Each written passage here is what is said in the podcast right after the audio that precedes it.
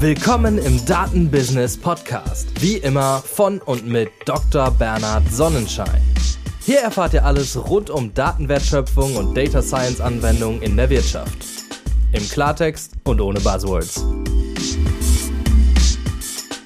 Heute zu Gast Dr. Kevin Schawinski von Modulos.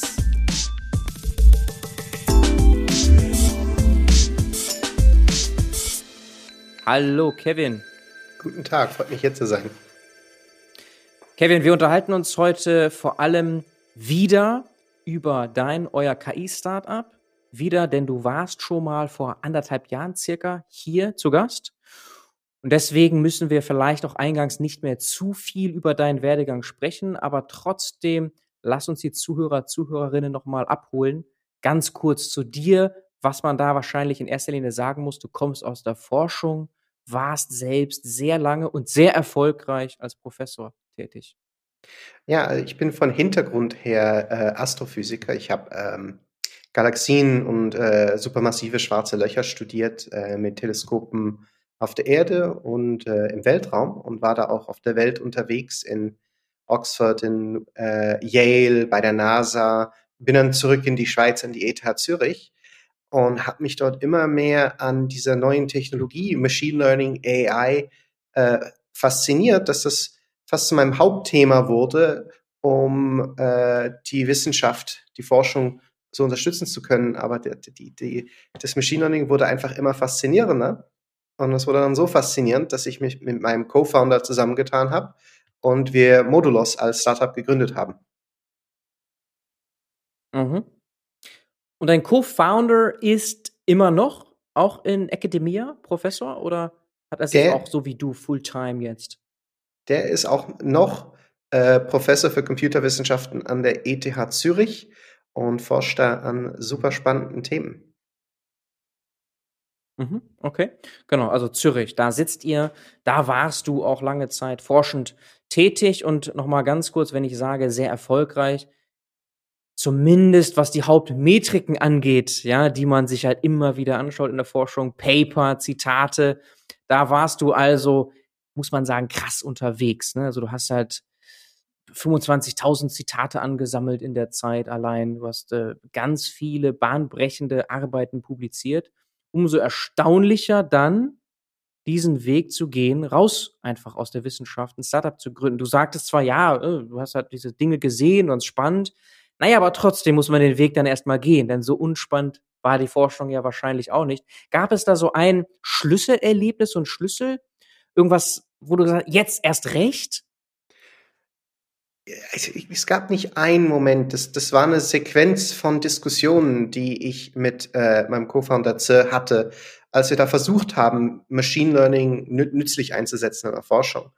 Und wir recht schnell sahen, dass eigentlich die Probleme, die wir hatten, wir, die Forscherinnen und Forscher in der Astrophysik, gar nicht die Probleme waren, die Z als Computerwissenschaftler, als Experte für Machine Learning als Probleme ansah. Und das war so ein bisschen eine, eine, eine Erleuchtung auf, auf beiden Seiten. Sagt, hey, da ist was völlig falsch mit, wie die Technologie präsentiert wird und wie sie in der Realität genutzt wird und wie sich die Forscher und äh, Designer von diesen Tools vorstellen, dass man sie einsetzt. Und äh, diese Sequenz von, von, von Diskussionen, es wurde einfach immer besser. Sag, ah, dann kann man noch das machen und dann müsste man noch das ändern und muss man noch das machen. Und dann plötzlich hatten wir so ein cooles Paket, dass wir gesagt haben, das, das muss Realität werden. Muss ich mir also so vorstellen, dass ihr die bestehenden Tools natürlich erstmal verwendet habt, dann die Mängel festgestellt habt, dann angefangen habt, selber auch zu entwickeln, vielleicht auch mit anderen Open-Source-Technologien und das dann so peu à peu gewachsen ist, teilweise über Monate, wenn nicht sogar Jahre, und ihr dann gesagt habt, okay, jetzt ist es an dem Punkt, wo es eigentlich ein Produkt ist und unsere Leidenschaft ohnehin schon geworden, dass wir da jetzt uns drauf fokussieren wollen, du speziell. Genau, weil wir haben wirklich gemerkt, dass also dass der, der rote Pfad durch all diese Fragen war, dass die Tools selber äh, nie wirklich ähm, Ratschläge erteilt hat, was man denn jetzt am besten macht. Und dann haben wir wirklich gesehen, wie viel Zeit wir darauf verbrannt haben, gewisse Sachen zum Laufen zu bringen, um, um dann einfach später zu lernen, das hat ja gar nichts gebracht oder das war ja gar nicht effektiv. Und diese, diese fehlende Guidance äh, in den existierenden Tools, das war eigentlich ähm, das Problem, das wir identifiziert haben, das wir jetzt lösen wollen. Mhm, okay. Bevor wir direkt auf Modulus zu sprechen kommen, da auch viele Gründungsinteressierte zuhören, vielleicht noch diese Geschichte ganz kurz einmal besprochen. Der Gründung, das ist ja nicht von mhm. heute auf morgen dann ein Startup, sondern es gehören Menschen dazu, es gehören Strukturen dazu. Wenn du dich nochmal zurückerinnerst, was waren da so die Milestones? Wie seid ihr das angegangen? Hast du erstmal mhm. Studenten für das Projekt gewonnen? Wie lief das? Ähm, das ging natürlich in, in Schritten, weil bei jedem Schritt hat man gewisse Ressourcen und gewisse Ziele, die man erreichen will. Und am Anfang haben wir gesagt, jetzt stellen wir den Kern von unserem Team wirklich auf der eher akademischen Seite zusammen, damit wir das Know-how, das Wissen äh, wirklich von Anfang an Bord haben. Und dann bei jedem Schritt mhm. geht man natürlich weiter weg von dem, was in der Forschung passiert. Dann geht man erst in die Richtung Software Engineering. Wie baut man ein Produkt, das in, in einer Firma, das von einem Kunden äh, geschätzt wird. Das sind dann völlig andere Aufgaben als äh, theoretische Fragen im Machine Learning. Und dann geht es noch weiter. Wie baut man äh, Strukturen auf, dass man ein Produkt auch an den Markt bringen kann und dann Leute aus Marketing, aus dem Vertrieb äh, einstellt und einbindet. Und dann ganz wichtig, dass man die Verbindung zu dem, was die, die an der, äh, an der Kundenfront sind, dass diese Information so schnell und so gut wie möglich zurück an das Developer-Team kommt, dass man ganz schnell iterieren kann und Features einbauen oder verbessern kann, äh, die sich unsere User wünschen. Mhm, okay, ja, das war ja so High-Level jetzt der Prozess der letzten vier Jahre sozusagen, ne? Und mhm. nochmal ganz an den Anfang gesprungen, ist es wahrscheinlich auch hilfreich, Professor zu sein oder dieses Netzwerk an der Uni zu haben. Ihr seid ja auch eine Art Spin-off. So seid ihr auch mhm. gelabelt mhm. als ein ETH-Spin-off. Das heißt, direkt über auch Studenten konntet ihr das Ganze vergrößern. Gerade am Anfang wahrscheinlich ein enormer Vorteil, nehme ich an. Ich, würde ich schon so sagen. Ich meine, dass, wenn man an, an eine Firma, ein Startup anfängt, äh, hat man eine gute Idee und eine gute Idee reicht halt nicht. Dann muss man auch die Credibility hinbringen, zu sagen, wir wissen, was wir tun und wir haben hier das Team zusammengestellt, das das erfolgreich auch umsetzen kann. Weil äh, eine gute Idee alleine reicht nicht. Mhm. Sagen wir ja mal Execution, Execution, Execution. Und wenn du das natürlich wirklich angehen willst, geht es auch nicht im Alleingang, sondern es gehört ein Team dazu. Was bedeutet das? Letzte Frage dazu. Spin-off, heißt das auch Richtung äh, so eine Art Pre-Seed schon von der ETH Zürich oder ist das einfach ich nur so eine Art von ideeller Unterstützung, Netzwerk?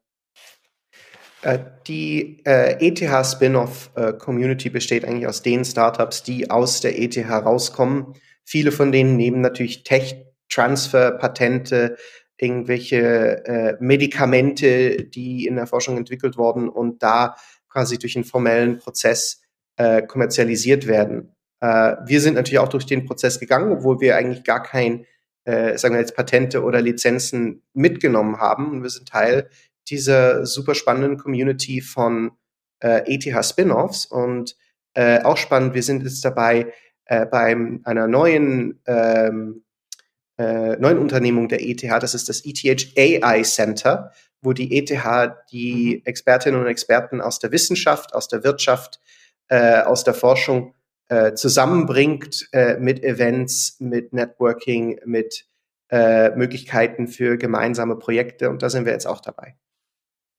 Ah, okay. Spannend. Okay, dann lass uns über Modulos reden. Natürlich geht es hier nicht mehr so stark um die Probleme der Astrophysik, auch wenn die eingangs Teil der Motivation war, ja dazu helfen, zu unterstützen. Und im ersten Gespräch, im ersten Podcast-Interview hattest du auch erzählt, dass teilweise immer noch dort auch Modulos eingesetzt wird. Mitunter. Also ihr habt immer noch sozusagen Kunden in der Forschung, mhm. aber es ist nicht nur euer Schwerpunkt. Deshalb erzähl uns mal, worum es geht bei euch. Ähm, Modulus ist eine Plattform für das sogenannte Data-Centric AI. Und da geht es darum, dass man nicht nur gute Machine Learning Modelle bauen kann. Das kann man schön automatisieren. Es geht auch darum, dass man dann die Daten, die, auf denen diese Modelle dann basieren, dass man die optimiert. Und äh, um, um zurückzugehen, was ich vorhin gesagt habe, wir geben die Guidance, dass der User, die Userin weiß, okay, hier sind die Probleme in meinen Daten, die mich daran hindern, das bestmögliche und das fairste Machine Learning Modell zu bauen, äh, das meine Daten unterstützen. Mhm. Spannend hierbei ist im Vergleich zu unserem ersten Gespräch, die Assoziation hat sich geändert. Also vorher habe ich bei Modulos vor allem AutoML gesehen, dieses automatisierte mhm. Machine mhm. Learning Modell, Model Building sozusagen. Wohingegen du jetzt sagst Data-Centric AI. Und das ist mir auch bei euch im Vorfeld aufgefallen, dass ihr euch da so etwas umpositioniert, diesen Fokus auf Data-Centric setzt. Mhm. Was bedeutet das? Und vor allem, geht Machine Learning auch nicht Data-Centric? Ich glaube, kein Machine Learning geht ohne den Gedanken von Data Centricity. Und der Gedanke von Data Centricity ist, die Daten eigentlich äh, genauso wichtig oder sogar noch wichtiger sind als äh, was auch immer äh, man für Modelle obendrauf baut. Es ist eigentlich offensichtlich und in dem Sinn trivial.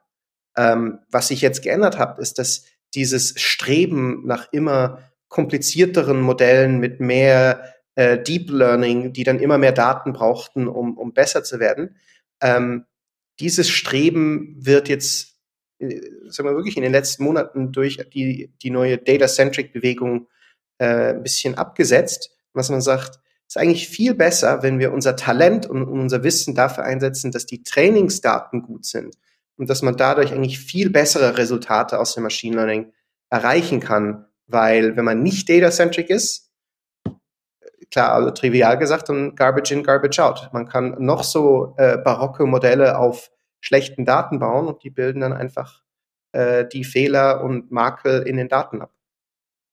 Mhm.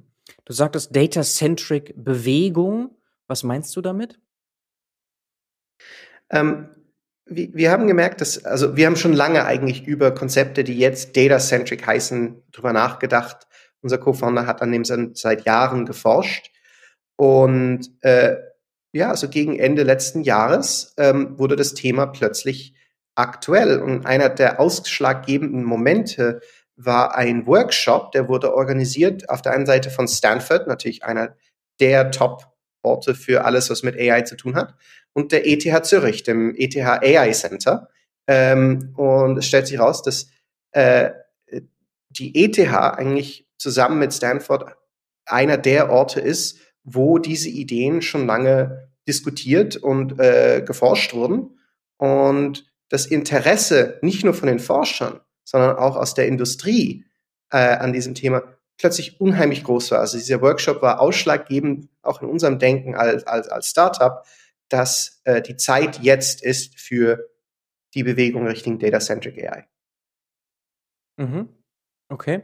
Denn sowas wie Garbage in, Garbage out das hörte und sagte man schon lange und immer irgendwie so, hey, du kannst nicht aus schlechter Datenqualität tolle Ergebnisse erzielen. Das ist einfach, das eine mhm. schließt das andere komplett aus. Aber was ich schon direkt verstehe, ist, wenn du das eine mit Automatisierung, nämlich das Machine Learning Modell Building und vielleicht auch Deployment, ganz gut schon bearbeitet hast, dann hast du auf einmal sehr viel Zeit und Ressourcen, um dich um das Datenthema besser zu kümmern. Das heißt, das eine führt auch gewissermaßen zum anderen, dass du mehr Ressourcen tatsächlich hast für Datenverbesserung, Datenqualitätsverbesserung, Datenverständnis. Also so könnte man das ja auch sehen, dass das eine auch irgendwo zum anderen führt. Wenn du das eine besser automatisierst, hast du bessere Ressourcen, mehr Ressourcen für das Datenthema Garbage in, Garbage out Problem? Ich, ich, sehe das auch ähnlich und das kommt auch aus der Erfahrung von vielen äh, Leuten aus der Praxis, mit denen wir geredet haben. dass, dass quasi die Returns on Investment, die, die Modelle noch besser, noch größer zu machen, dass die einfach nicht mehr da waren und dass die wirklichen Vorteile, die wirkliche, der wirkliche ROI auf der Datenseite war. Und äh, dass eigentlich die, die Zeit von diesem Talent oder Data Scientists, Machine Learning Engineers, das sind große Investments für Firmen, das sind sehr teure Mitarbeiter, dass man die Zeit von denen nicht da einsetzt, wo man eigentlich automatisieren kann, sondern da, wo das menschliche Wissen, wo die Expertise, die Intuition wichtig sind. Äh, ich glaube, so werden Firmen in der Zukunft äh, viel mehr arbeiten. Mhm. Und wenn du Garbage meinst, also Müll am Anfang dieser mhm. Pipeline, mhm. Daten, was meinst du damit genau? Sind das äh, fehlende Daten? Sind das irgendwie corrupted Datasets? Äh, kannst du das ein bisschen konkretisieren, was du damit meinst? Mhm. Äh, so, so ein klassischer Konflikt zwischen äh, auf der einen Seite dem Business und auf der anderen Seite dem Data Scientist äh, in einer Firma. Ähm, der Data Scientist, ich brauche Daten und dann schickt das Business ein, ein Excel oder eine Tabelle und äh, wie du gesagt hast, da fehlen Werte, da sind Werte falsch, da sind Outlier, da ist plötzlich jemand, eine Person mit Alter 250 Jahre, äh, da sind äh, un, einfach äh, Werte, die ungenau sind. Und äh, wenn man noch ein bisschen tiefer gräbt, dann ist da auch gewisse Unfairness. Äh, also wenn man sich Daten anschaut, äh, die dann mit, mit Personenthemen zu tun hat und plötzlich hat man viel mehr Männer als Frauen in, in den Trainingsdaten, dann kann man damit nur eine, eine nicht faire AI drauf bauen, weil die Daten selber diesen, diesen Bias schon drin haben. Okay, Biases sind damit auch gemeint. Okay. Die inhärent sind in der echten Welt und damit auch in Daten gegossen. Und da muss man sehr stark aufpassen, dass diese Biases nicht verstärkt werden im weiteren Prozess. Und da kann so ein Ansatz wie bei euch sehr unterstützend sein. Das müssen wir aber besser verstehen. Ja, also was bedeutet das? Was macht eure Data-Centric Platform denn aus? Was steckt dahinter? Mhm. Äh, ich, ich kann mal einfach den, den äh, Workflow beschreiben. Also wir fangen an mit dieser Excel-Tabelle aus dem Business mit all, allen möglichen Problemen und wir können die hochladen, obwohl alles kaputt ist, Missing Values und so weiter. Und wir können darauf schon mal das erste ML-Modell trainieren. Und dann haben wir eine Wahl. Wir sehen jetzt die, die Metrics von diesem Modell, die Genauigkeit ist nicht so toll, äh, die Fairness gegenüber einer gewissen Population, es sieht auch nicht so großartig aus.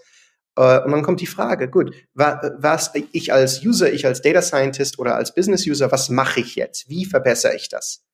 Und äh, der klassische Weg war zu sagen, gut, dann fange ich mal an, die Daten zu säubern. Und der klassische Ansatz war quasi äh, bei äh, äh, oben anzufangen und unten aufzuhören. Und das ist natürlich extrem zeitintensiv. Das kann auch sehr teuer sein, wenn gewisse Daten, wenn man ein neues Label braucht oder eine neue Information, die kann sehr, sehr teuer sein aus dem Business ähm, kann man sehr, sehr viel Zeit und Arbeit damit verbringen, dass man diese Daten besäubert. Oder man kann es sich noch einfacher machen und bei, bei fehlenden Werten einfach mal den Median reintun und dann hat man zwar ein, ein, ein repariertes Daten, Datenset, aber man kann damit eigentlich das Machine Learning nicht verbessern, weil man hat ja keine Informationen dazu gefügt. Im Kontrast, was machen wir? Ähm, ich kann mir jetzt zum Beispiel als nächsten Schritt aussuchen, ja, meine, meine, meine Accuracy von diesem Modell ist noch nicht gut genug. Was mache ich jetzt? Und dann gibt unsere Plattform äh, Empfehlungen. Fang da an. Diese, diese zehn äh, Samples, da kommt eigentlich das meiste Problem her. Und basierend auf gewissen Heuristiken scheint es eher das Label zu sein oder eher ein Feature. Ähm, und vielleicht ist es die Art von Problem. Das können wir natürlich nicht wissen, äh, genau woher das Problem kommt, aber wir können es messen. Wir können dem User sagen, aus diesen Einträgen in der Tabelle, da kommt das Problem her, setz da deinen Fokus ein, deine Ressourcen, repariere die für Maximum Impact auf das Model. Mhm. Okay. Okay, das heißt, ich erhalte sehr starke Hinweise hinsichtlich der Datenqualität allgemein kann man sagen, aber auch der Bedeutung der prädiktiven Kraft der Daten, der Gewichtung bestimmter Daten für das Ergebnis dann. Und daraus kann ich dann lernen, wo ich nochmal genauer hinschauen muss. Denn ihr könnt ja wahrscheinlich nicht eine automatisierte Datenbereinigungsmaschine bauen.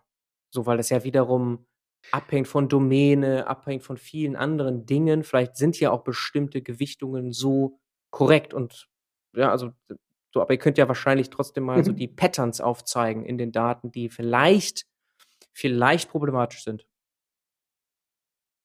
Genau, und letzten Endes der Experte oder die Expertin, die sich die Daten anschaut und sagt, wir sagen, hey, dieses Sample verursacht ein Riesenproblem für eure Accuracy, aber dann schaut, schaut man sich das an und sagt, das stimmt aber. Und dann ist es auch gut, dass das so bleibt.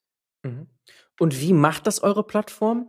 Ändert die dann mal testweise die Datensätze in eine bestimmte Richtung, äh, reshuffelt Datensätze in einer bestimmten Art und Weise oder nimmt nur Teilemengen der Daten und rechnet das mal durch oder äh, diese Methoden, die du eingangs erwähnt hast, mit Median einsetzen und so weiter und so fort, bei fehlenden Werten vielleicht, auch das mal testweise. Also was passiert da konkret jetzt auf eurer Plattform? Mhm. Äh, wir haben ein, ein Arsenal an äh, Technologie, mit der wir den Einfluss von jedem einzelnen Sample auf ein spezifisches Modell messen können. Und da gibt's äh, verschiedene Sachen, die man machen kann, aber wenn man sich das Grundprinzip vorstellt, ist es etwas, was du gerade erwähnt hast. Das ist dieses Shuffling. Ähm, da setzen wir sogenannte Shapley Values ein oder Proxies für Shapley Values, um zu schauen, okay, wie wichtig ist denn jetzt dieses einzelne Sample, diese, diese Zeile im, in, in der Input-Tabelle, ähm, wie wichtig ist die jetzt für ein bestimmtes äh, Performance-Maß von diesem Modell. Und dann können wir den Rückschluss führen und sagen, da kommt das her. Und äh, vielleicht für die ähm, etwas technisch versierteren, die, die Herausforderung bei Shapley Values ist ja immer, dass das nicht skaliert. Dass Shapley Values für großen Datensätze irgendwann unmöglich werden. Und wir haben da ein paar sehr äh, clevere äh, Ansätze, die es möglich machen, auch bei größeren Datensätzen da in akzeptabler Zeit gute Resultate zu kriegen. Mhm. Diese Ansätze sind publizierte neue Ergebnisse? Ja, das kann man in äh, Publikationen aus der Forschungsgruppe von unserem Co-Founder nachlesen. Ah ja, okay. Hochspannend. Ja, weil das ja auch dann ein USP ist oder eine Stärke bei euch, dass ihr den direkten Zugang habt auf neueste Forschungsergebnisse, die direkt einbauen könnt. Ja, das natürlich auch in der Hinsicht.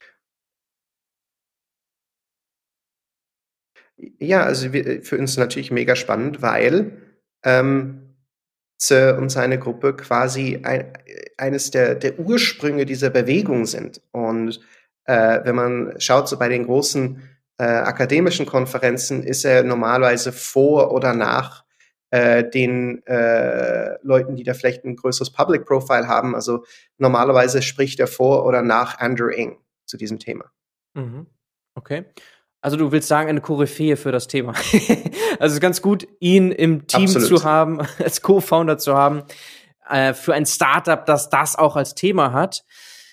Was mir dabei auch noch als Gedanke kommt, ist ja, Mensch, wenn ich die Gewichtung der Daten habe, die Bedeutung der Daten quasi automatisiert rausbekomme mit eurer Plattform, dann muss ich vielleicht auch nicht mehr einfach möglichst viele Daten haben, sondern das kann ja auch dann darauf zurückzuführen sein, Mensch, äh, Small Data Ansätze, Smart Data Ansätze sind eigentlich mehr zielführend.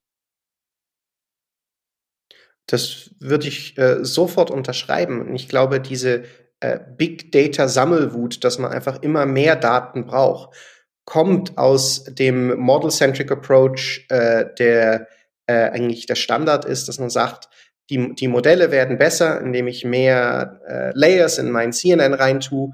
Um das dann gut trainieren zu können, brauche ich mehr und mehr Daten.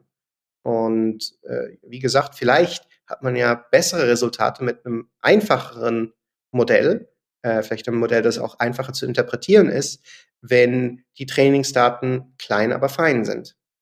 Mhm. Ist es aber trotzdem korrekt, euch vor allem bei AutoML zu verorten, oder?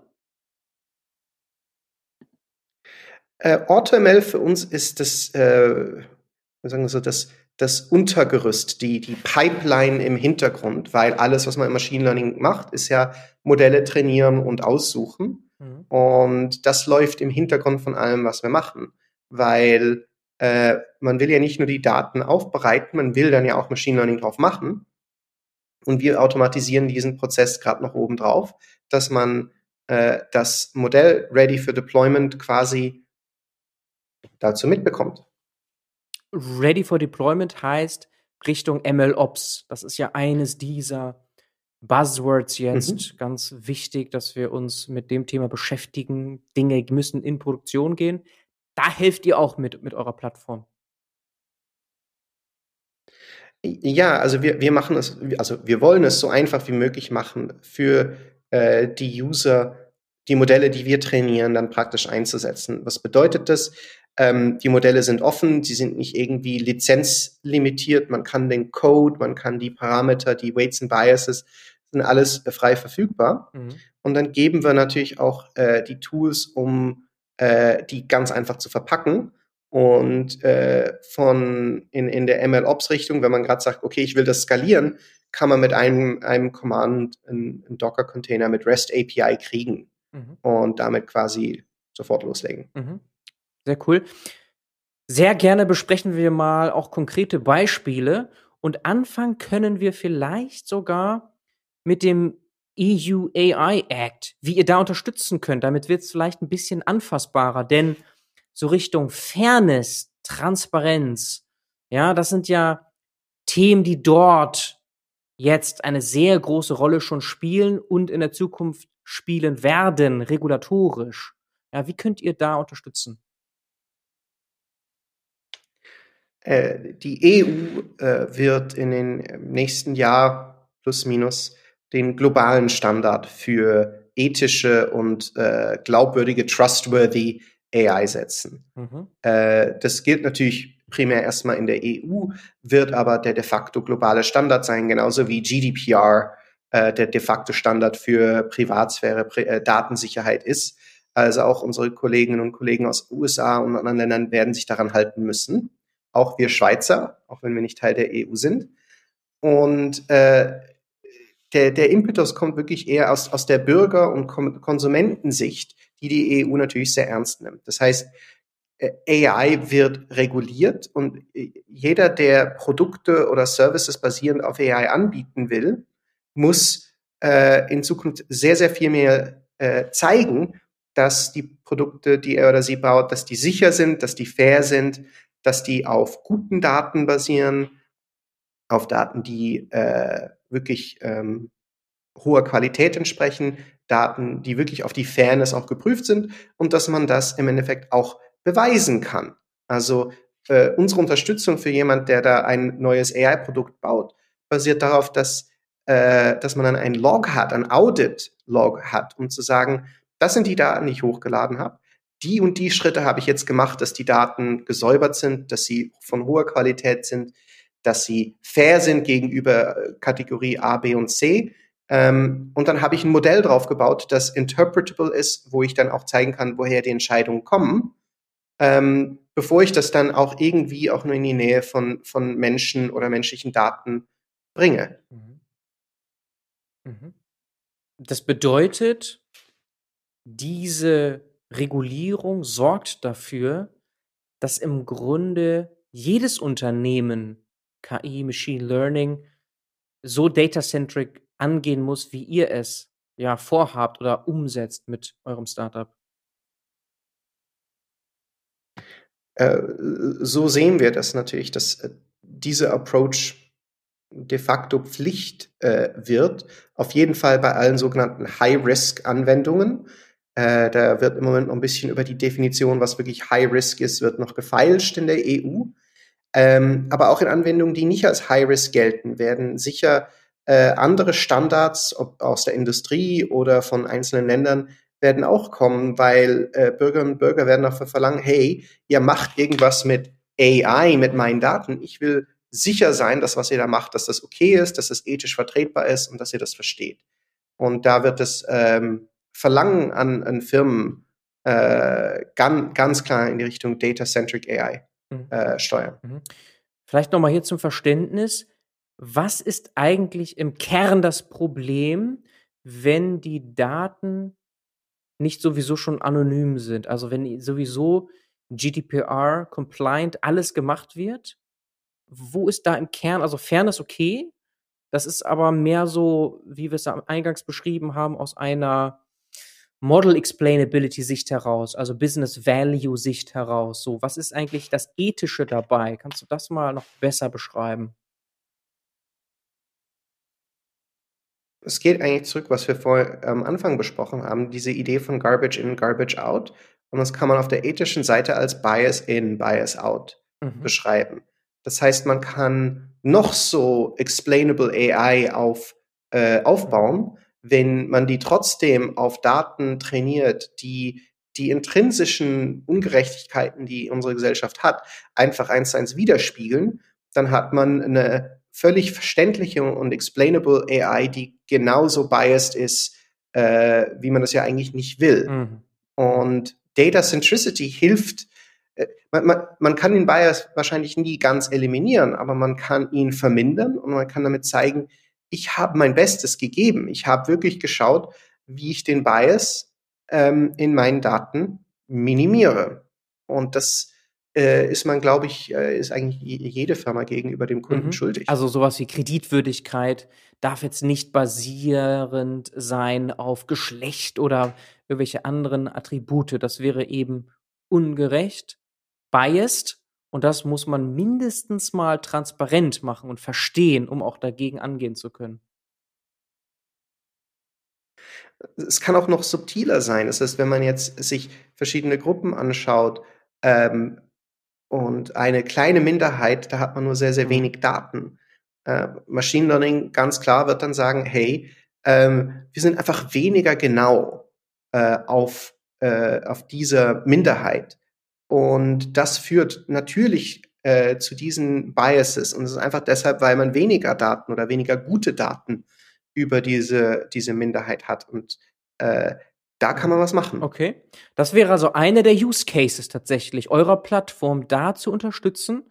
Jetzt schon, aber insbesondere, wenn das Ganze in Kraft tritt, ab jetzt nächstem Jahr, so circa, wo das dann ähnliche Wellen schlagen wird, kann man sich vorstellen, wie GDPR, DSGVO, mit eigene Offices, die installiert werden müssen und so weiter und so fort. Also da kommt ja wahrscheinlich enorm viel auf uns zu und mein Gefühl ist, dass das noch hart unterschätzt wird.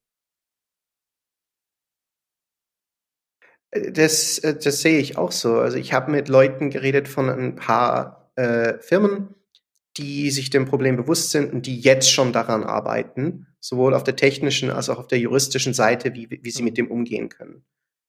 Viele andere Firmen, denen ist das noch gar nicht so bewusst und, und, und wie du sagst, die, die werden davon überrascht werden, äh, genauso wie von GDPR, wo sie plötzlich sagen, ihr müsst eure ganze Website, eure ganze Dateninfrastruktur sofort umbauen, äh, sonst drohen da wirklich sehr, sehr empfindliche Strafen. Also der EU AI Act sieht Strafen vor von sechs Prozent des globalen Umsatzes oder 30 Millionen Euro für Kleinfirmen. Okay, also das ist, äh, man will ja nicht mit der Angst spielen, aber wenn man irgendwas festlegt, dann muss es ja auch äh, befolgt werden und das wird nur befolgt, wenn es Strafen gibt. Das ist nun mal so. So, so läuft halt, so läuft das nun mal mit Gesetzen. Ne? ja. ja, ich, ich glaube, die, die, die Strafenhöhe ist eher ein Zeichen, dass die EU das ernst meint, dass, dass sie das will, dass das wirklich auch umgesetzt wird und nicht irgendwas ist, was ein bisschen Compliance on top hat und dann vergessen wird. Mhm. Ja. Wobei Gesetz, was ich gerade gesagt habe, ist streng genommen wahrscheinlich nicht korrekt. Es ist kein Gesetz in dem Sinne. Wir reden ja hier von EU AI Act, ist bei dem DSGVO ja auch so, dass es kein Gesetz ist in dem Sinne. Ne? Ja. Äh, es wird in Re Regulationen dann natürlich äh, umgewandelt und äh, eine der großen offenen Fragen, da wird jetzt noch ein bisschen verhandelt, wer denn äh, äh, die Audits mhm. Äh, machen darf, soll, äh, wie viel darf eine Firma sich selber zertifizieren und äh, wenn dann Fragen kommen, wie, wo dürfen die Audits gemacht werden und äh, das sind noch okay, offene Fragen. Das sind auch schon fast juristische Fragen und deswegen auch jetzt hier nicht so relevant, aber wir haben verstanden, dass ihr da bestens aufgestellt seid, dort zu unterstützen mit Modulos. Das, das kann man hier sofort verstehen. Ist wahrscheinlich auch einer der Gründe, nehme ich an, dass ihr dort jetzt auch einen Fokus reinlegt, weil das einfach ein wichtiges Thema ist. Also ein Timing ist da für dieses Thema enorm. Trotzdem habt ihr jetzt ja schon Kunden. Vielleicht kannst du noch ein bisschen konkreter machen, auch an der Stelle, was ihr da macht, also mal anfassbar machen, wie ihr eure Plattform einsetzen könnt schon. Mhm. Ähm, wir haben Kunden aus sehr verschiedenen Wirtschaftszweigen und Anwendungen von Milchbauern bis zur Metallurgie und Biotech, äh, und auch eine Space Agency. Mhm. Ähm, und in einigen Fällen wissen wir zwar relativ genau, was äh, die Kunden machen, weil wir da auch zum, beratend zur Seite stehen, aber in vielen Fällen äh, äh, wissen wir nicht genau, was äh, die Kunden mit unserer Plattform machen, weil wir die Plattform selber nicht hosten. Die Plattform läuft beim Kunden in entweder in der Private Cloud oder On-Prem und wir keinen Zugang haben. Und bei einigen Kunden ist das auch sehr gewünscht, dass wir gar nicht so genau wissen, was wir da, äh, was sie da machen. Mhm. Okay. Geheimnisvoll. ja, aber äh, das Interessante ist erstmal das Spektrum, das du aufgemacht hast. Von Milch, Landwirtschaft, ja, bis hin zu Industrie und also da kann man, also das, das kann man also überall eingesetzt sich vorstellen, eine solche Data-Centric AI-Plattform, wie ihr sie baut. Ja? Ich würde das so beschreiben, wir sind dort nützlich, wo eine Firma sich denkt, jetzt stellen wir doch mal äh, einen Data Scientist ein oder ein Team von Data Scientists. Mhm. Äh, eigentlich in, in, fast jeder Situation, wo diese Diskussion stattfindet, können wir auch nützlich Aber sein. Aber nicht ersetzen. Also ihr könnt ja nicht jetzt Data Scientists per se ersetzen, sich wahrscheinlich beschleunigen oder vielleicht auch das ja sagen wir mal, Team ein bisschen verkleinern und mehr den Fokus Richtung Citizen Data Scientist, Business User legen. Aber so ganz verzichten kann wahrscheinlich ein solches Unternehmen dann doch nicht auf Data Scientists. Nein, wir wollen auf keinen Fall die Data Scientists mhm. äh, ersetzen. Äh, wir wollen ihnen die Möglichkeit geben, dass ihre Zeit, ihr Fokus, ihr, ihr Effort darauf fokussiert ist, äh, was ihnen, was dem Business den meisten ROI bringt, wo, wo die menschliche Expertise wirklich gebraucht wird. Und äh, die Aufgaben, die automatisierbar sind, dass wir die übernehmen und leichter machen. Heißt das dann, dass Machine Learning Engineers schon durchaus ersetzt werden hier?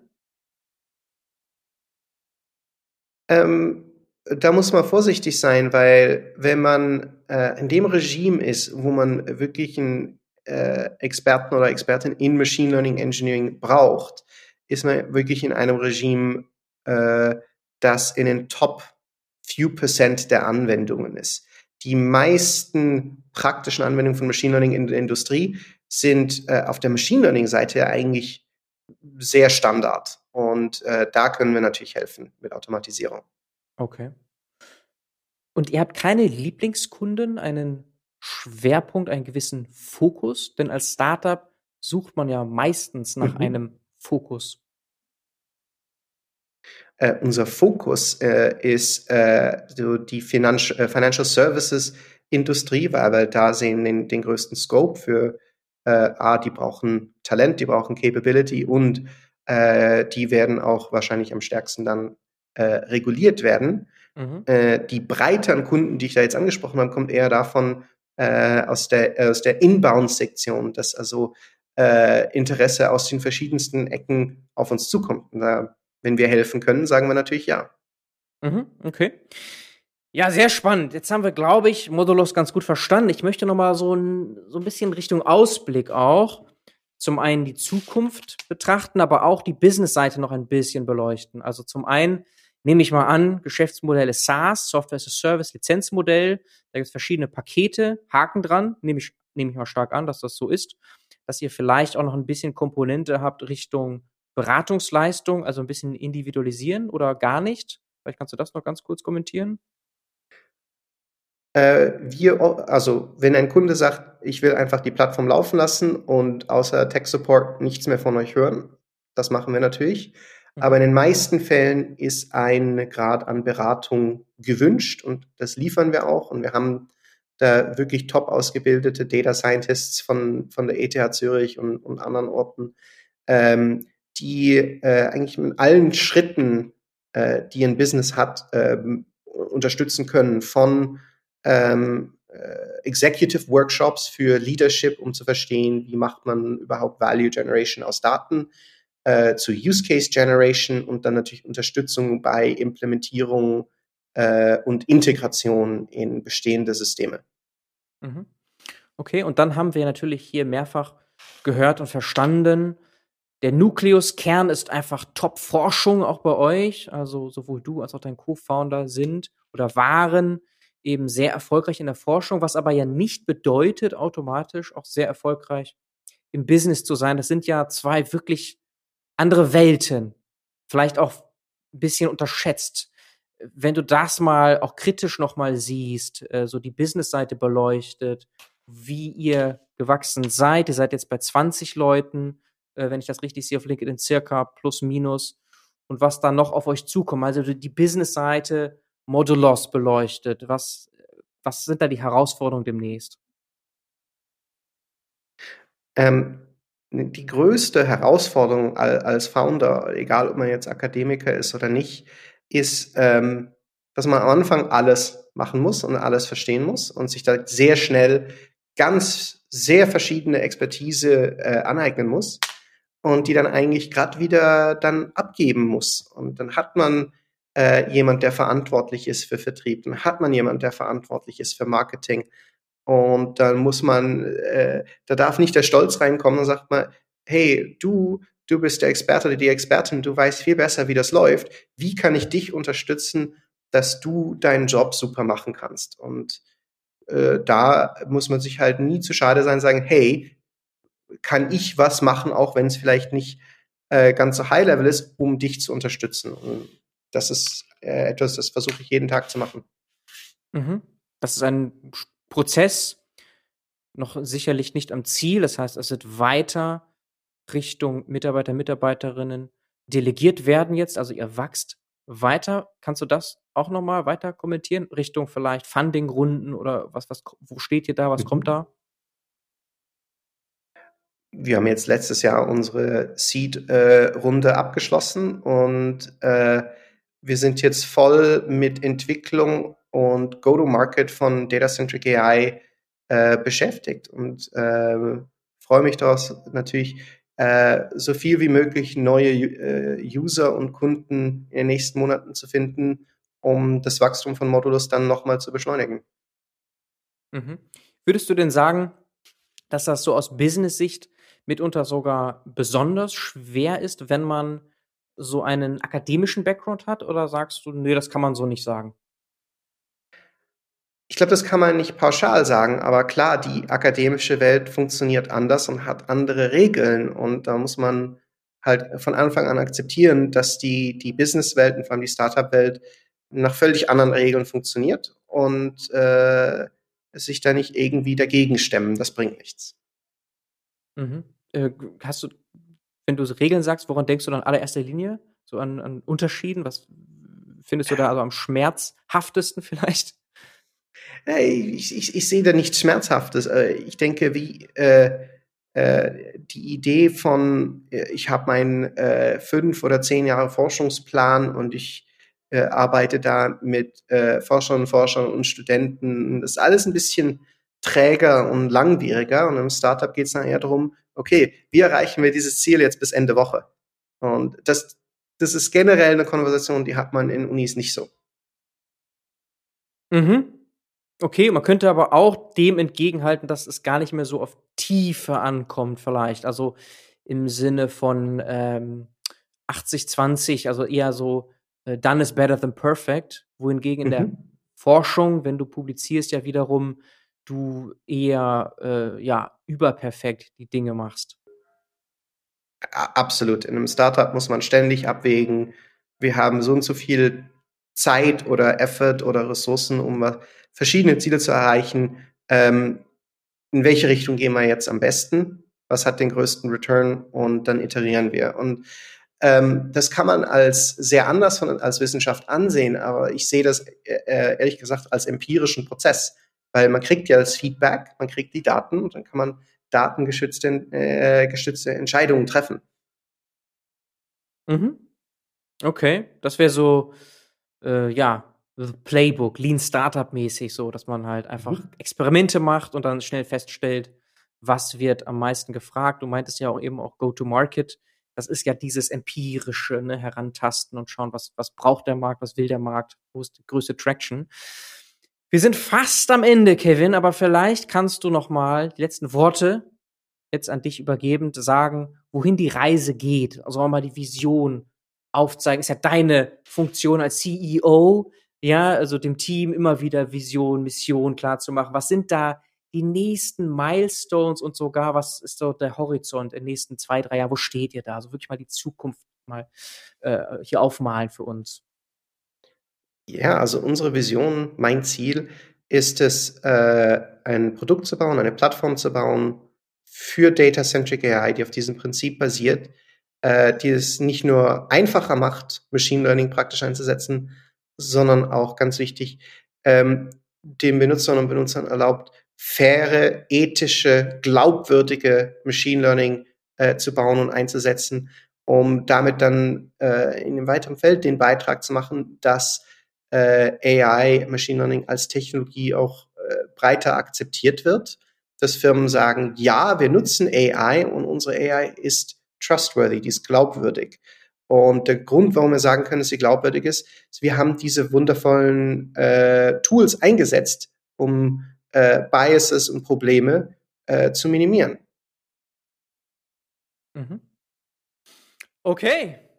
Dann werden wir das uns sehr genau anschauen, verfolgen, wie ihr explodieren werdet. Dann wahrscheinlich im nächsten Jahr spätestens. Ja? Also voll die Welle mitnehmen könnt und dazu eine der ganz wichtigen Lösungen werdet rund um dieses Thema und äh, viel mehr noch über Data-Centric AI dann gesprochen wird.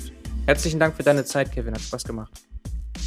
Vielen Dank. Es hat mich sehr gefreut, wieder dabei zu sein. Halt, noch nicht wegschalten. Wenn dich diese Themen interessieren, dann schau doch mal bei unserem YouTube-Kanal vorbei unter Dr. Bernhard Sonnenschein. Oder werde Mitglied der Community unter community.datenbusiness.de. Wir freuen uns auf dich. Bis zum nächsten Mal.